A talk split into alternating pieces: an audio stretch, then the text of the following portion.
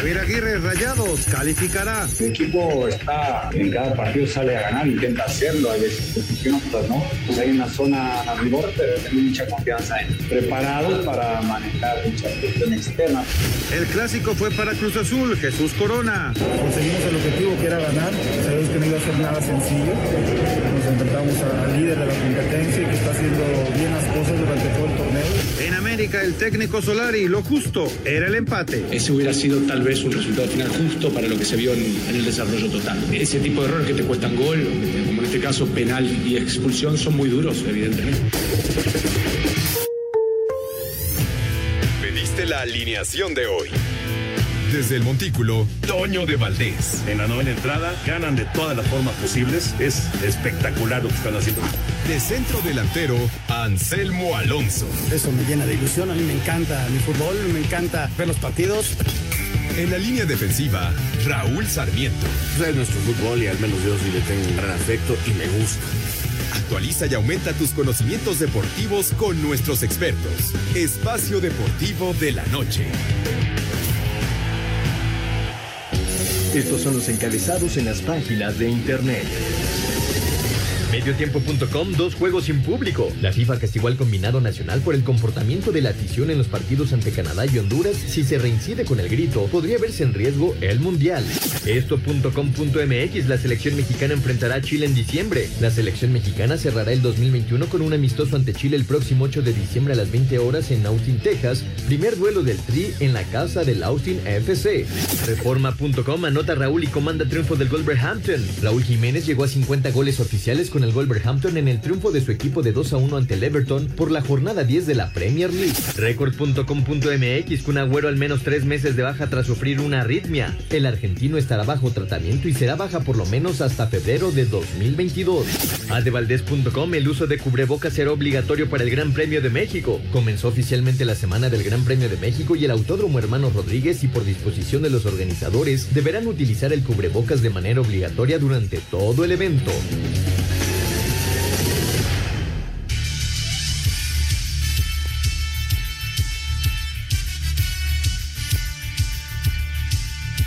Tal amigos? ¿Cómo están? Bienvenidos. Estamos en Espacio Deportivo, todo el equipo de trabajo, Toño de Valdés, eh, Raúl Sarmiento, servidor Anselmo Alonso, el señor productor Jorge de Valdés Franco. Hoy con muchísima, muchísima información de todo el fin de semana. Raúl Sarmiento, te saludo con mucho afecto. Raúl, ¿cómo estás? Muy buenas tardes. Hola Anselmo, ¿cómo estás? Muy buenas tardes. Agradeciéndoles a todos ustedes que inicien con nosotros el mes, pues ya estamos aquí en Espacio Deportivo. Vamos a hablar del fútbol americano, que ya arrancó el partido entre Gigantes y Kansas con el marcador 7-7 hasta el momento. Eh, también hablaremos de la Liga MX, de que se viene el gran cerrojazo de la primera fase y donde el miércoles y jueves tenemos partidos que, por decirles algo nada más, pueden dejar a las Chivas fuera de, del lugar número 12 incluso, fuera de la reclasificación. La cosa está bravísima para el Guadalajara, pero en fin, de eso y más, de la Serie Mundial. Hay mil cosas que hablar, pero agradecer. ¿Quiénes andan por ahí, Lalito? Tú, Paco, eh, Mauro y Diego, perfecto. Y Diego, y ahí en los controles, perfecto, Diego. Un abrazo para ti. Y entonces para Jackie y para Claudia, gracias por su gran trabajo. Así que estamos listos, eh, mi querido Anselmo. Te mando un abrazo por tu cumpleaños, ya te había mandado mensaje, pero bueno, recordarlo, Raúl, tenerlo presente. Qué bueno que la pasaste muy bien y a seguirle dando, a seguir acumulando calendarios. Te mando un abrazo muy, muy fuerte. ¿Y a quién crees, Raúl, que tenemos en la línea? ¿A quién crees? Pues a ver, tú dime, está grandote. Pues al conductor principal de este programa, el señor Antonio de Valdés. Toñito, qué gusto, qué milagro. ¿Qué pasó, Anselmín? ¿Cómo estás? Raulito, Qué gusto felicidades. escucharte. Un abrazo. Ya también Gracias, te había mandado, ya te había mandado la felicitación, pero bueno, un abrazote para ti, Raúl. Pues, qué bueno que la pasaste muy bien. El señor productor, a todos nuestros amigos de Espacio Deportivo, ya aterrizando en Houston, ya de regreso en eh, la casa del campeón de la Liga Americana, después de que, pues, eh, de manera eh, complicada, sí, pero finalmente consiguieron regresar a, Houston para continuar con la Serie Mundial, porque cuando se fueron abajo 4-0 en el juego de ayer, parecía que estaban prácticamente noqueados, ¿no? Tuvieron la fortuna primero que fuera muy temprano en el juego y después que tuvieron una reacción rápida. Pero la cosa se puso bien complicada para Houston. Finalmente lograron rescatar un juego de, de Atlanta y por eso estamos de regreso aquí en Houston. Oye, Toñito, lo de Urquidi sensacional, ¿no? Más allá de que ayer pichó poquito, pero se lleva, se lleva la victoria y pues está haciendo historia, ¿no? Claro, claro, hace historia ya, porque ningún pitcher latinoamericano había conseguido tres triunfos en Serie Mundial y, lo ha hecho Urquidi con la victoria del día de ayer, efectivamente. Entró en relevo, lanzó una entrada y luego le tocó que viniera la reacción de Houston, las tres carreras en el quinto inning. Eh, vino la base por bolas a Martín Maldonado, que tuvo un juego formidable con tres carreras impulsadas, el catcher de los Astros y luego el hit de Marwin González, que justamente bateó de emergente por José Urquidi. Y con ese batazo de hit de Marwin González entraron dos y ahí le dieron la vuelta al juego, se fueron adelante 7 a 5 y ya, ya no voltearon hacia atrás. Fue eh, el, el, momento exacto para Urquidi y sí hace historia, por supuesto. Él ganó un juego de Serie Mundial en 2019 y ya ha ganado los dos juegos de esta Serie Mundial del 2021 para, para Houston. Así que ganar tres juegos de Serie Mundial no es cosa fácil. Y, saben qué? Eh, que probablemente lo veamos otra vez, ¿eh? ¿eh? si, no, si no es mañana, si hay un séptimo juego, muy probablemente veamos a Urquidi otra vez. Y, bueno, sería fenomenal que, que, hiciera otra, otra buena labor, pero sí, es, ya es parte de la historia el Mazatleco, sin lugar a dudas. Eh, para mañana no está considerado para abrir, ¿verdad? Sería para el último. Sí, quién sabe si para abrir, Raúl, en el séptimo, a lo mejor en relevo, quién sabe. Vamos a ver, primero que ganen en el sexto, obviamente, pero eh, lo, que, lo que todo indica, aunque todavía no lo hacen oficial los Astros, es que el bailarín Luis García, el venezolano, será el, el pitcher abridor de ellos. Eh, Max Fried va a abrir por parte de Atlanta, es su pitcher estelar, es el más importante que tienen en su, en su rotación y, ya le fue mal a Max Fried en contra de Houston aquí en el Minute Maid. Vamos a ver cómo le va el día de mañana. Pero sí, yo creo que va a ser Luis García, el pitcher abridor eh, por parte de Houston. Y eh, evidentemente, cuando ya estás jugando vida o muerte, cuando si pierdes te vas a tu casa, pues todos los pitchers tienen que estar disponibles, ¿no? Y entonces, seguramente si lo necesita, pues va para adentro en el, en el sexto juego como relevista. Pero lo que me imagino yo es eh, tenerlo considerado, en caso de que vayan las cosas bien para Houston, ponerlo en el séptimo juego, ya sea como abridor o, como relevo largo.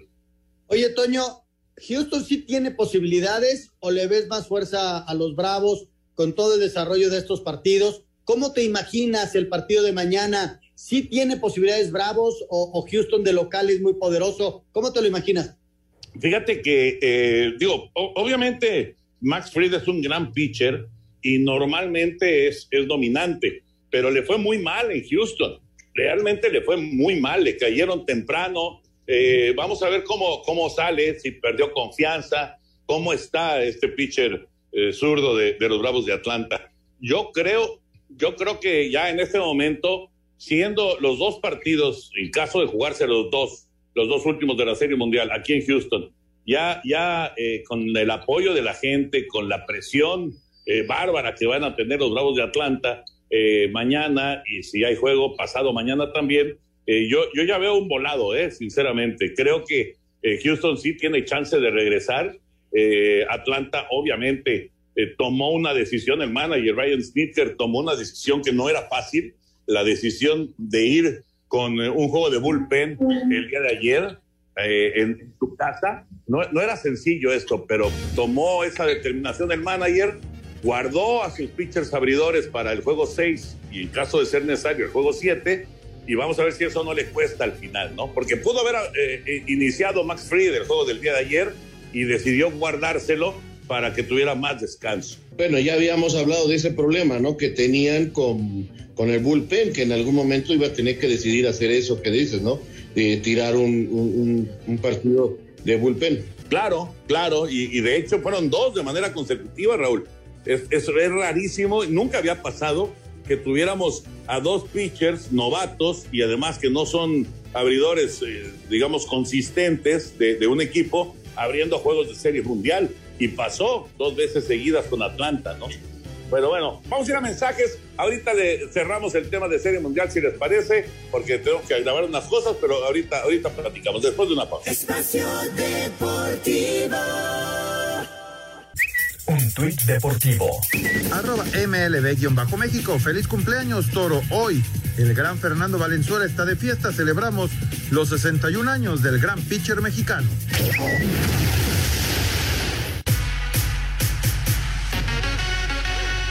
Los Astros de Houston vinieron de atrás y con un rally de tres carreras en la quinta entrada vencieron a los Bravos de Atlanta 9 a 5 en el quinto juego de la Serie Mundial. Los Bravos habían tomado la delantera en el primer inning con jonrón con las bases llenas de Adam Duval frente a los lanzamientos de Framber Valdez, pero Houston, con dos carreras en la segunda y dos en la tercera, igualó la pizarra. El bateador emergente Marwin González con sencillo al izquierdo produjo las carreras que le dieron la victoria a Houston. José Urquidi se llevó el triunfo en labor de relevo, mientras que la derrota fue para AJ Escuchamos al Mazatleco Urquidi, quien consigue su segunda victoria en esta serie mundial. Me siento más feliz, me siento contento por estar otra vez aquí en otra bolsa serie más que nada. Lo negro yo creo que ya lo dejé por un lado, pero como te digo, me siento más contento, emocionado por lo que viene y, ansioso por hacer buen trabajo, por competir, por ganar y, darle ese, ese juego a mis compañeros. El clásico de otoño se traslada a Houston, en donde se va a jugar el sexto de la serie, con ventaja para Atlanta de 3 a 2. Para Sir Deportes, Memo García. La Serie Mundial entre los Bravos de Atlanta y los Astros de Houston regresa a casa de los campeones de la Liga Americana para el juego 6, que se realizará este martes, serie que aún le favorece a los Bravos tres juegos a dos. Después del triunfo de los Astros en el juego 5, el primera base de Houston, el cubano Juli Gurriel, asegura que el equipo está listo para empatar la serie y ganarla. Así es, verdad que, todo el equipo demostró que, que está listo. Brenman rápidamente respondió, Correa, todos los muchachos. Creo que cada vez que un equipo... Eh, no tiene solamente un líder todos los días. Creo que, por eso tiene mucha chance de ganar. Claro, no tenemos un mañana, así que tratar de luchar el juego desde el principio para poder llegar al objetivo que es el principal. Así, Deportes Gabriel Ayala. Pues ahí está, Toño, algunos, algunos sonidos de gente que estuvo presente, ¿no? Y cerramos tu comentario, Toño, para darte las gracias, esperando que tengas muy buenos partidos, uno o dos, y ya para seguirle con la Serie Mundial, Toñito. Sí, señor, el día de mañana a las seis de la tarde, Canal 9, la transmisión del juego número 6 de la Serie Mundial.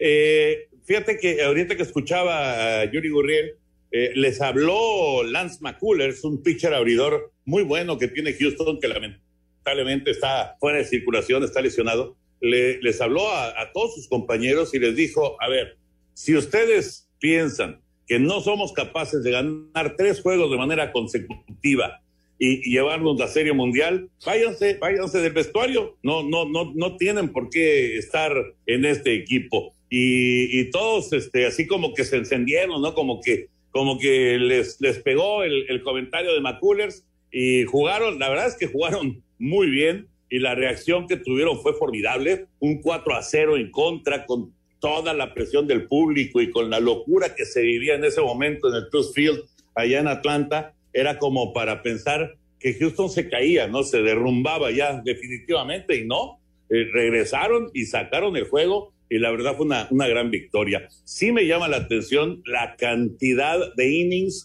que han pichado los relevistas de los dos equipos. Están auténticamente fundidos y se vio con AJ Minter, que es muy buen pitcher y que el día de ayer perdió por Atlanta. Están realmente ya agotados. Eh, este, este béisbol eh, moderno en el que los pitchers abridores lanzan poco y en que utilizas continuamente a los relevistas, casi diario los utilizas, pues está pegándoles, ¿no? Y está, y está afectándoles, sin duda, porque pues son seres humanos y obviamente se cansan y, no, no es fácil entrar un día y luego al otro y luego al otro y luego al otro y ser efectivos cada una de sus apariciones es muy complicado. Así que vamos a ver, vamos a ver cómo están esos bullpens y hasta dónde pueden llegar los abridores el día de mañana, tanto Freed del lado de Atlanta como García del lado de Houston. Va a estar bueno el juego y va a ser muy emocionante, sin duda, el juego número 6 de la Serie Mundial. Yo insisto, ahorita ya se convirtió esto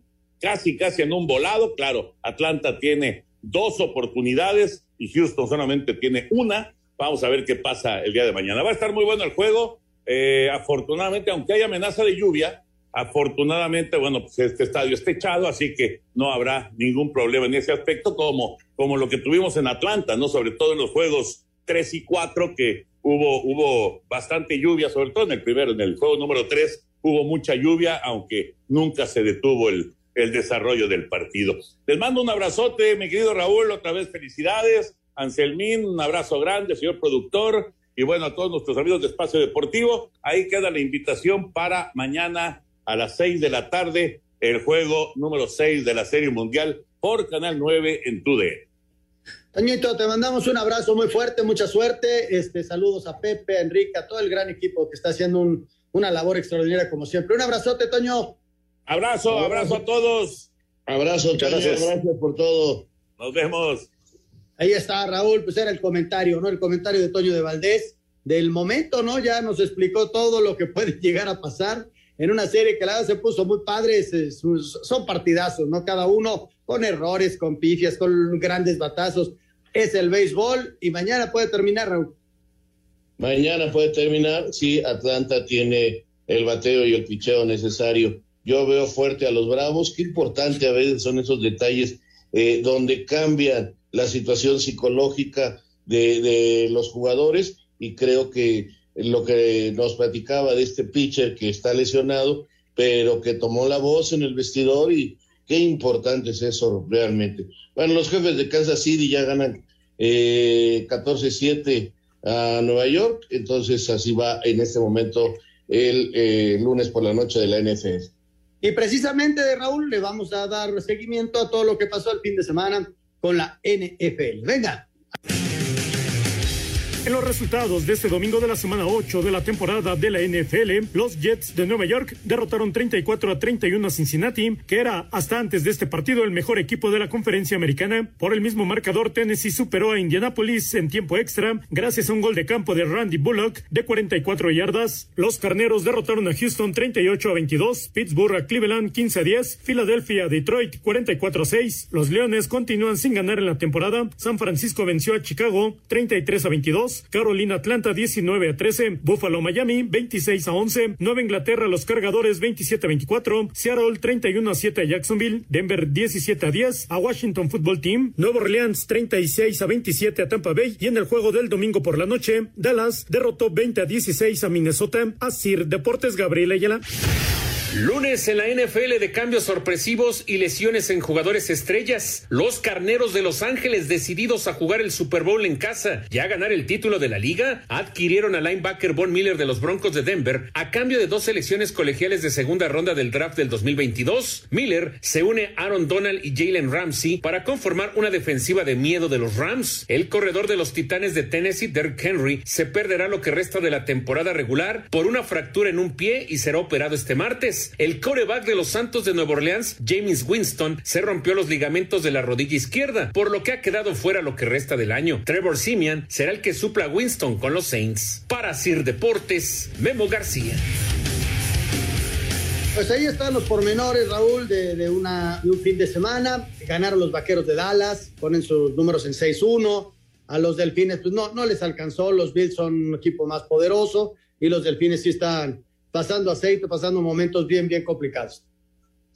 Pues mira, eh, creo que la temporada va tomando su forma, su manera. Eh, ya no tenemos invictos, como ya lo habíamos dicho en, los días anteriores. Eh, las fuerzas se van nivelando y hay equipos que empiezan a mandar y realmente lo de Vaqueros empieza a ser muy importante rumbo a la parte importante, definitiva de, de la temporada, ¿no? Vamos a ver Vamos a ver, este Aaron Rodgers sigue dando de qué hablar y haciendo buenas cosas.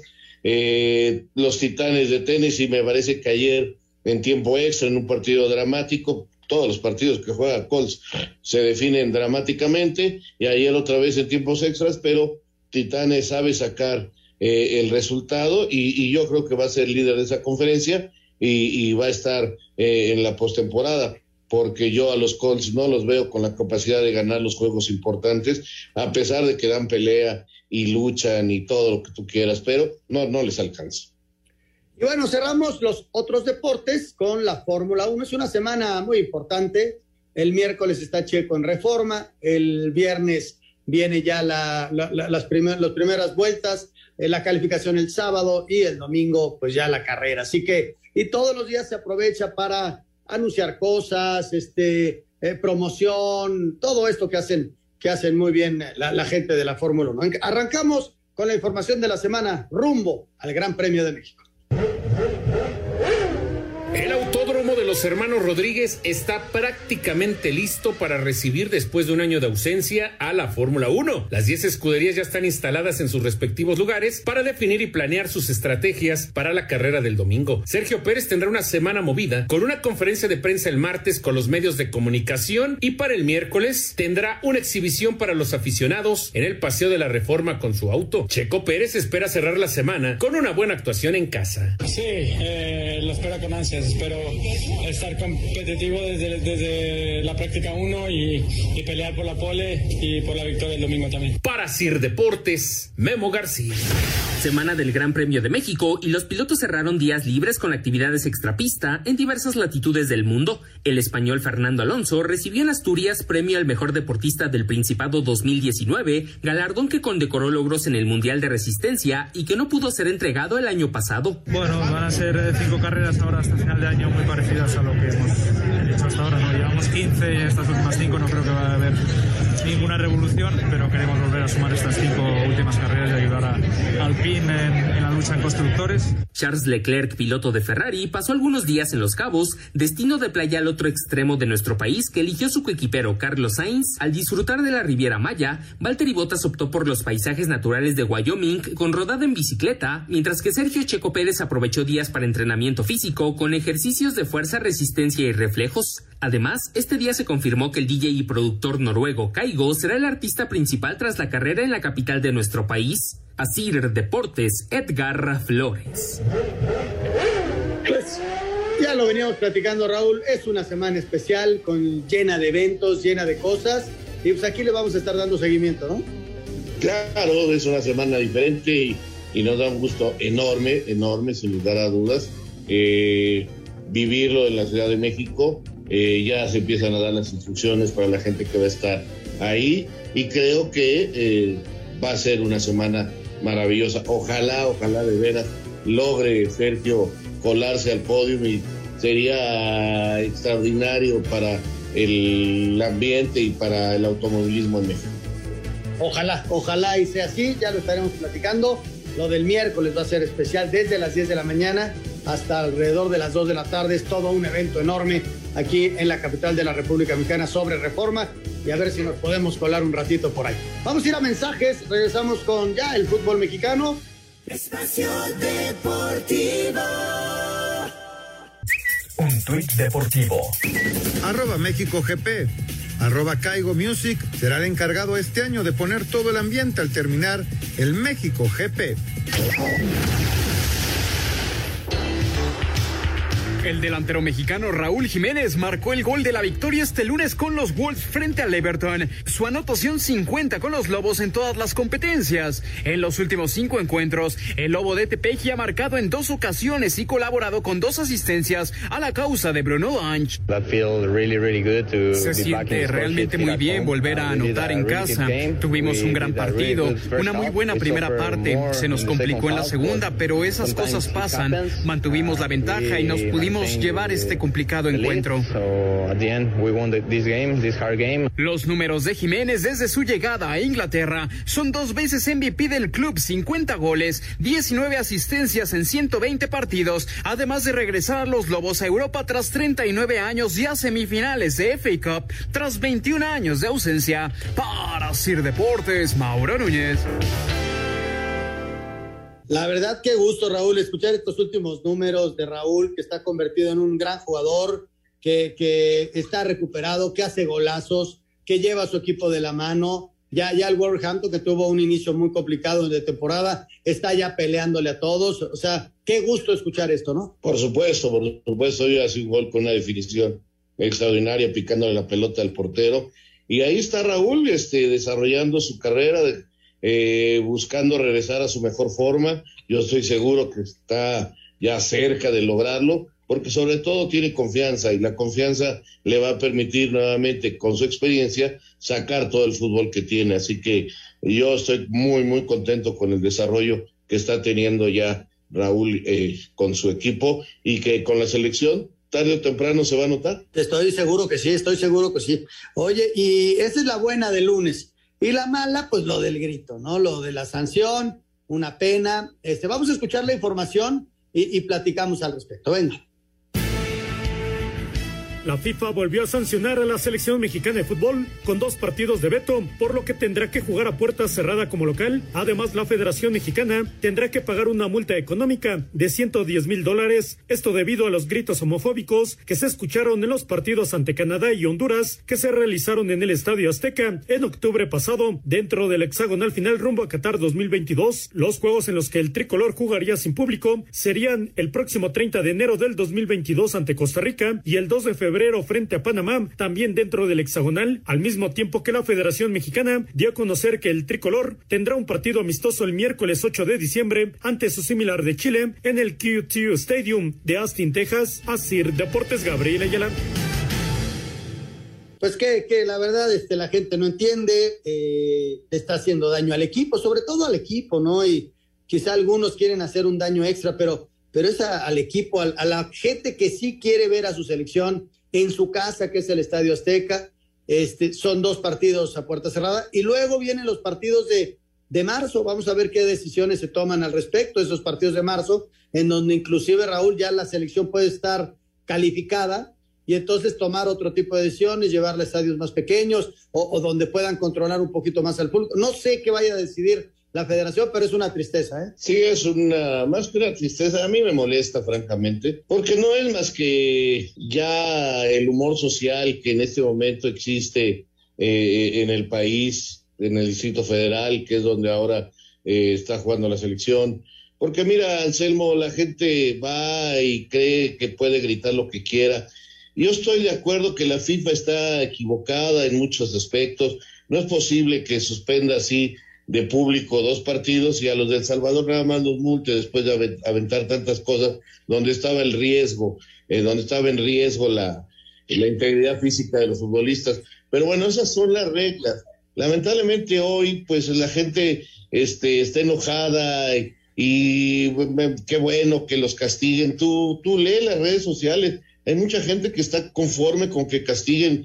¿Por qué? Porque son millonarios y tienen mucho dinero y qué bueno que los castiguen y que los futbolistas son millonarios y tal, y es un, una manera de reaccionar este, en la actualidad que pues, nos, lleva, nos lleva a esto, lamentablemente no, no veo cómo se pueda quitar esto, dicen que llevando los partidos de la selección fuera, cuando fueron a Guadalajara vino el primer castigo fuerte, por lo pronto la federación va a, tratar de que baje la, la, sanción.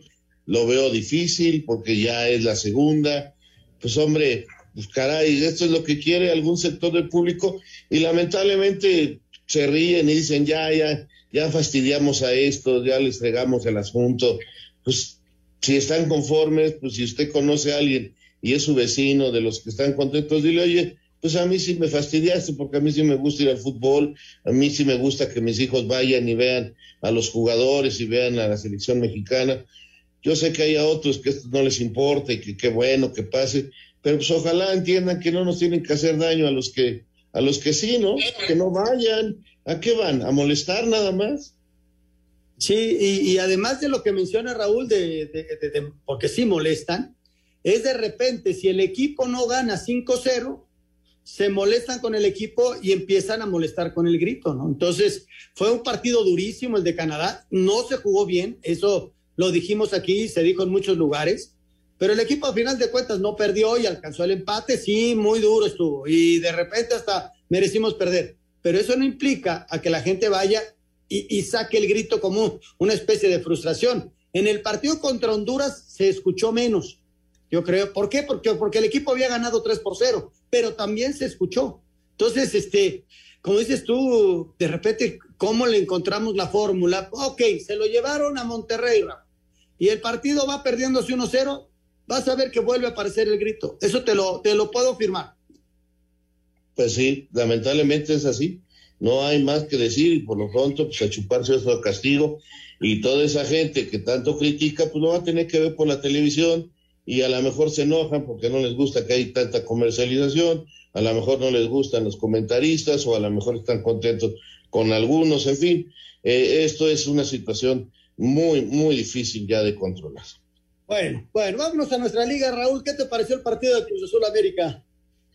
Pues mira, un partido de buen nivel, este, de dos equipos importantes, que gana bien Cruz Azul, porque finalmente define ante los errores defensivos del América, uno en un cobro de tiro de esquina, otra donde Valdés este, entrega la pelota en la salida al rival, y me parece el penal está bien marcado, yo no tengo ninguna, ninguna duda de que está bien marcado el penal y, gana Cruz Azul de último momento y este y, le permite a Cruz Azul crecer una barbaridad. Eh, el campeón no está muerto, el campeón tiene mucha vida porque eh, a media semana tiene un partido contra León y, termina contra Pumas y si saca esta semana los nueve puntos, ya lleva tres contra el América, le habrá ganado a América, León y Pumas, eh, su mentalidad se va a ir para arriba, y, tendrán la gran, gran oportunidad de defender bien el campeonato en la liguilla.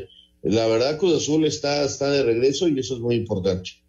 Como que fue preparando a su equipo, eh, Juan, eh, con respecto a un cierre importante y a estar al 100 para la liguilla, ¿no? Como que lo fue moldeando, le llegaban jugadores de selección, les daba descanso, en, fin, ciertas cosas. Y, y lo de América, Raúl, pierden con, en CONCACAF con Monterrey en un juego muy bravo, en donde eh, eh, Monterrey, sobre todo la primera media hora, fue, fue mejor y ya luego como que se emparejó. Y en este partido yo lo vi muy, muy parejo. Quizá la primera parte para Cruz Azul, la segunda parte yo lo vi inclusive para América. Si entra esa pelota del Ayun, eh, el partido igual hasta queda así.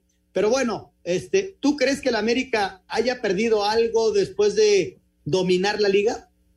Sí, por supuesto no está en su mejor momento. Por supuesto que no está en su mejor momento, es muy notorio eh, que ha entrado en un bajón, yo no le llamo crisis, pero sobre todo porque América no tiene su medio campo. La base del América, el equilibrio del equipo entre defensa y ofensiva son Aquino, Richard y Fidalgo. Y no los ha podido poner por diferentes circunstancias a los tres puntos y los está llevando para tenerlos para la liguilla. Entonces, cuando América logra recuperar eso y, no haya los errores de concentración, porque ha perdido eh, eh, en errores muy graves de su defensa, errores este, muy puntuales, individuales, que, han hecho diferencias. Si América recupera esa concentración, pues estará este, peleando, sigue siendo favorito para mí. Este, hay gente que dice que todo fue un espejismo, eh, con espejismo no se ganan puntos y, está muy tranquilo esperando la liguilla. Ahora, lo de Cruz Azul, Cruz Azul puede terminar esta semana de segundo lugar. Y entonces América y Cruz Azul, como la temporada pasada, serán ahora nada más que al revés, uno y dos. Y yo veo a estos dos junto con Tigres eh, y Rayados, los equipos más fuertes del campeonato. La verdad los veo a estos cuatro muy fuertes. Señalar que, por ejemplo, América y Cruz Azul si logran, bueno, Cruz Azul, América ya está. Si logran, eh, al estar entre los cuatro primeros, fíjate qué interesante se va a poner la cosa. Porque esta semana juegan el fin y se acaba el torneo. Vamos a la fecha FIFA. Se van los jugadores a su selección, pero regresan y los que van a la reclasificación juegan la reclasificación. Pero, por ejemplo, América y Cruz Azul no jugarían no jugarían hasta una semana después. Es decir, tendrían la oportunidad de descansar a sus jugadores de selección para este, tenerlos al 100 para arrancar la liguilla.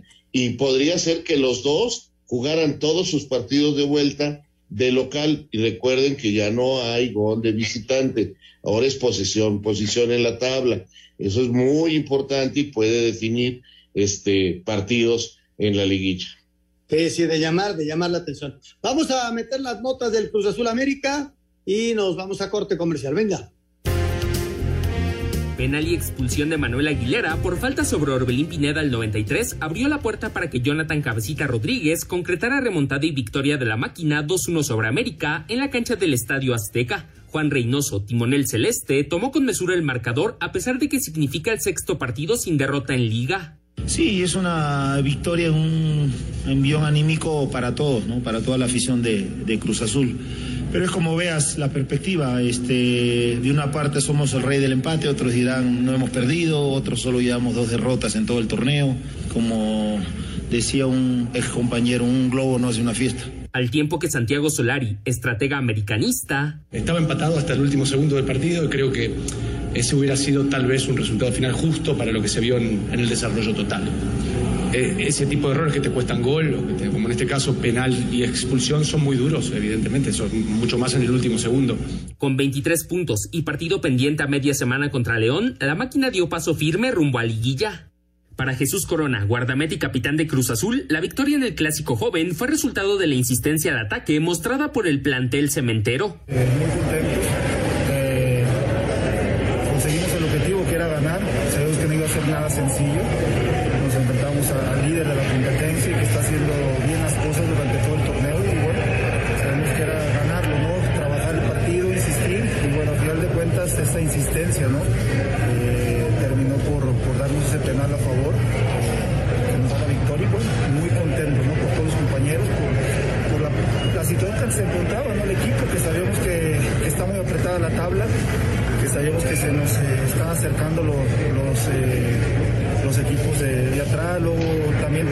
Victoria nos puede acercar a, a los primeros lugares y así fue. Yo creo que eso lo, lo tenemos eh, consciente. Asir Deportes, Edgar Flores.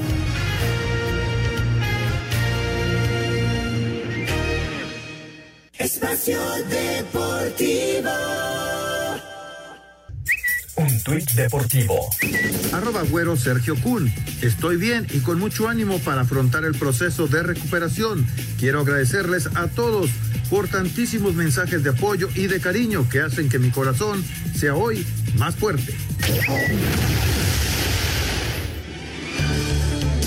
La jornada 16 de la apertura 2021 de la Liga MX dejó el triunfo de Cruz Azul ante el América en el Clásico Joven, la victoria de Tijuana, último lugar de la tabla general, ante el Atlas y la de Tigres ante Chivas, con anotaciones de Roberto Alvarado y Jonathan Cabecita Rodríguez, este de penal al 96 de tiempo corrido, cuando el marcador estaba empatado a un gol. Cruz Azul venció al América en el Azteca dos goles a uno para llegar a 23 puntos y colocarse en el quinto lugar de la tabla general, todavía con un partido menos. Habla su técnico Juan Reynoso. Sí, es una victoria, un envión anímico para todos, ¿no? para toda la afición de, de Cruz Azul. Pero es como veas la perspectiva, este, de una parte somos el rey del empate, otros dirán no hemos perdido, otros solo llevamos dos derrotas en todo el torneo. Yo me quedo más en el análisis del partido a partido, de las cosas buenas y malas, que eso nos, nos van fortaleciendo y vamos corrigiendo detalles hacia el momento importante que es la liguilla. Por su parte, Tigres en casa derrotó dos goles a uno a las Chivas con doblete de André Pierre Guignac. De visitante Tijuana venció 2 a 0 al Atlas, que a pesar de la derrota se mantiene en el segundo lugar de la tabla general con gol de Maximiliano Salas de penal al 93 cuando el partido estaba empatado a uno. Necaxa venció dos goles a uno a Mazatlán. Puebla derrotó de visitante dos goles a cero a Juárez. Santos le pegó 3 a 2 al Querétaro para llegar a 20 puntos y colocarse en la novena posición de la general, mientras que los Gallos Blancos se quedaron sin posibilidades de calificar al menos al repechaje. Habla su técnico Leonardo Ramos. Más allá resultado hoy no fue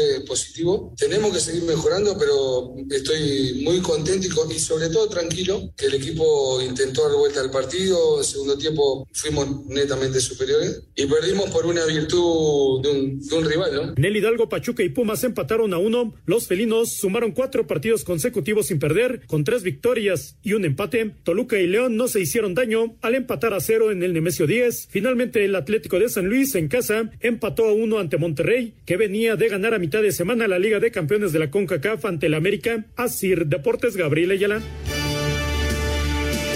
Pues ahí está el resumen, el resumen de lo que pasó este fin de semana en la fecha 16. Eduardo Bricio, Lalito, ¿cómo estás? Me da mucho gusto saludarte. Muy buenas noches. Queridísimo Anselmo Alonso, te mando un abrazo de gol cariñoso, igual para Raúl Sarmiento, que festejó su cumpleaños el fin de semana. Esperamos que lo haya pasado de manteles largos, mi querido Raúl. Gracias, Lalo. Sí, muy bien, gracias a Dios. Bueno, qué bueno, mi hermano. Pues eh, creo que fue una buena jornada para el Bar, sobre todo porque hubo partidos que, que se decidieron prácticamente con las decisiones del VAR, ¿no? Para muestra un botón, pues el clásico joven del fútbol mexicano cuando agonizaba el partido, hay una entrada que pocos apreciaron o apreciamos eh, en una barrida del defensor americanista Emanuel Aguilar, pero cuando dan la repetición se ve que sí es una falta, ¿no? Se desentiende, intenta tal vez jugar la pelota, pero no la juega y termina golpeando en el tobillo gravemente a Orbelín en una situación en el tobillo donde pone en riesgo su integridad física, en mi opinión bien señalado el penal irrefutable la, la expulsión, ¿no? salvo su mejor opinión. Hubo otros partidos en que el VAR intervino también de manera acertada en el San Luis contra Rayados, un gol de, de, de Durban Vergara, en que el que está en posición de fuera de juego es Funes Mori. Entonces todos dicen, si no la tocó Funes Mori, ¿por qué lo, lo anulan? Porque Funes Mori hubo una interferencia sobre un adversario. Un adversario no pudo jugar con, plenitud el balón, el defensor, porque Funes Mori lo fintó y la, dejó pasar, ¿no? Es una cuestión de opiniones. Eh, yo pienso que Adonai Escobedo, una vez que lo llamó el VAR, juzgó bien la, jugada y le quitaron un gol a Rayados que pudo significar el triunfo, ya que terminó empatado el, el partido, ¿no? También en el Tigres Chivas, pues el rebaño sagrado ya festejaba un gol de, de, Molina que también influyó en el resultado porque podían haber quedado empatados a dos si se hubiera conseguido el tanto. Sin embargo, con la gloria de la repetición se ve que Molina tiene ligeramente adelantada la rodilla, lo llama el VAR, la tecnología echa para atrás el gol de los Caprinos y terminan cayendo contra Tigres, ¿no? Igual en el partido de Toluca León, el Gato Ortiz había penal porque el arquero salió sobre Colobato, ya después se repite y el VAR demuestra que el portero se llevó la pelota primero. En fin, creo que fue una jornada eh, que no, no fue caracterizada por la polémica arbitral y el VAR tuvo mucho que ver en este, en este fin de semana, queridos amigos. Raúl. No, nada, está perfecto. Yo también considero que estuvieron bien hechas los señalamientos y qué bueno que, que, que, esto fue así, la verdad, bien, bien. Ojalá siempre sea así. Y prepararnos para la fecha 17, Lalo, el cierre, estos tres partidos que nos faltan y ya lo platicaremos el próximo viernes, ojalá y sea igual, ¿no? La fecha 17 y que no una decisión de estas polémicas influya no nada más en el partido, sino en la calificación de algún equipo. Y así sea, mi querido, mi querido Anselmo, disfruten la Serie Mundial. Nos vemos el viernes para platicar de las designaciones arbitrales. Un abrazote fuerte, gracias. Fin de semana, hasta luego. Espacio Deportivo. Un tuit deportivo. Arroba Club América, nuestro capitán águila Guillermo Ochoa, nominado por la Federación Internacional de Historia y Estadística del Fútbol como mejor portero del mundo en 2021 y el único portero mexicano y de la Liga MX en la terna. Aunque anotaron un par de carreras en la novena, al final no les alcanzó a los sultanes de Monterrey que terminaron perdiendo 6-5 ante los naranjeros de Hermosillo. De la mano de Isaac Rodríguez que impulsó par de carreras, los cañeros le pegaron 5-4 a los charros de Jalisco. Para los de los mochis es apenas su sexto triunfo de la campaña. Jordan Keeper lanzó joyita de solo dos hits, ponchó a seis rivales y regaló un pasaporte en cinco entradas de labor para llevar a los algodoneros al triunfo 11-2 sobre Mexicali. En la décima, Michael Serrano conectó sencillo para que Jorge Sesma anotara y darle así el triunfo a los mayos 3-2 sobre los yaquis, mientras que los tomateros cayeron 3 por 2 ante los venados de Mazatlán. Para Sir Deportes, Axel Tomán.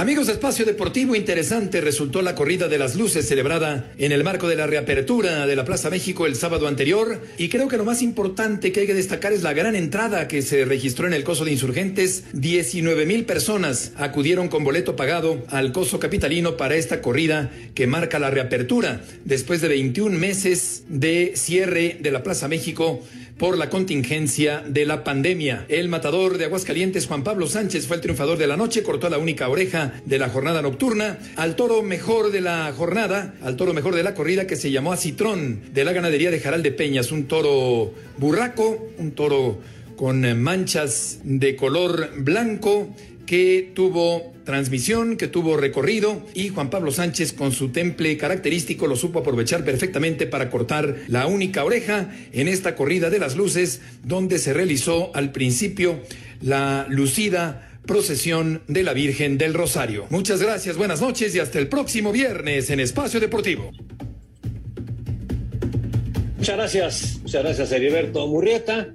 Bueno, pues, ¿cómo está la quiriela? Rápidamente les digo que de esta jornada 16, nuestro invitado José Arturo González de eh, León, Guanajuato, José Arturo González Patlán de León, Guanajuato, bueno, pues él tuvo en esta ocasión son eh, tres puntos y lo dejan fuera de los premios, pero le agradecemos que esté participando en la quiniela de espacio deportivo.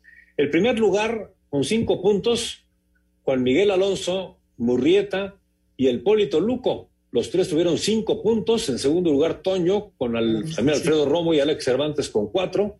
Anselmo tuvo tres, al igual que nuestro invitado, el señor Bricio, Oscar Sarmiento, Raúl Sarmiento, el Rudo y el señor Villalbazo. Su servidor, junto con Pepe y el Push, tuvimos dos. Y en el fondo está Iñaki Manero en la jornada número 16. Pero el acumulado nos dice que el primer lugar es Heriberto Murrieta. Eh, en segundo lugar están Juan Miguel Alonso y Toño de Valdés con 58. Ya están cinco abajo de Murrieta. En el cuarto lugar, Alejandro Cervantes, Anselmo Alonso, Oscar Sarmiento, Ernesto de Valdés y el Rudo con 54 puntos. Alfredo Romo y el Polito Luco con 53. Su servidor está con 51 puntos. Abajito está con 50 Iñaki Manero, al igual que Raúl Sarmiento y Villalbazo. Y en el fondo, en el penúltimo lugar, Lalo Bricio con 48 y Pepe Segarra que tiene 47 puntos. Así están las cosas, pero bueno, todo puede pasar en esta semana porque será semana de 12 partidos, Anselmo. Así es, Jorge, vamos a ver cómo nos va, ¿no? Es el, es el cierre ya de, de, de la temporada y mucha suerte para todos. Y vámonos con llamadas rápidamente. Tenemos muchas llamadas de nuestro auditorio. Anselmo, el triunfo del Necaxa, eh, el triunfo del Necaxa gozo y la ah, el triunfo Anselmo, el triunfo del Necaxa gozó y la calaca al pozo se lo llevó. Sarmiento nunca lo ahorró y la muerte y la muerte con una mordaza en la tumba lo enterró. Por ir al Atlante, Antonio de Valdés, la calaca a la tumba lo jaló de los pies, descansen en paz, nos dice Víctor Barajas de Irapuato, Guanajuato. Muchas gracias, Víctor, muchas gracias. Abrazo, Víctor, muchas gracias. Germán Quesada de Colima, los escuchamos todos los días haciendo ejercicio. Felicidades al buen Raúl, le deseo mucha salud. Gracias, qué amable eres. Muy buenas noches, soy Alex de la Ciudad de México. Quiero preguntarles, ¿Creen que Pumas aún pueda calificar? Raúl, se te extraña mucho en las transmisiones de fútbol. Dice que si TV Azteca te hiciera una buena promoción, una buena oferta, ¿aceptarías? Sería cosa de platicarlo, no, no puedo decirte sí o no, sería muy aventurado de mi parte. Y decirte que Pumas matemáticamente, claro que tiene oportunidad, porque tiene dos partidos todavía por jugar. Entonces tiene mucho chance si le gana a Santos y, gana su último partido contra Cruz Azul, está dentro. Correcto, nos dice desde Querétaro, Querétaro, Fernando Sigala, muy buenas noches. Es mi cumpleaños 34, felicítenme por favor, siempre los escucho y mi mejor regalo es que el América haya perdido la Conca Champions. Arriba las chivas, nos dice Fernando Sigala.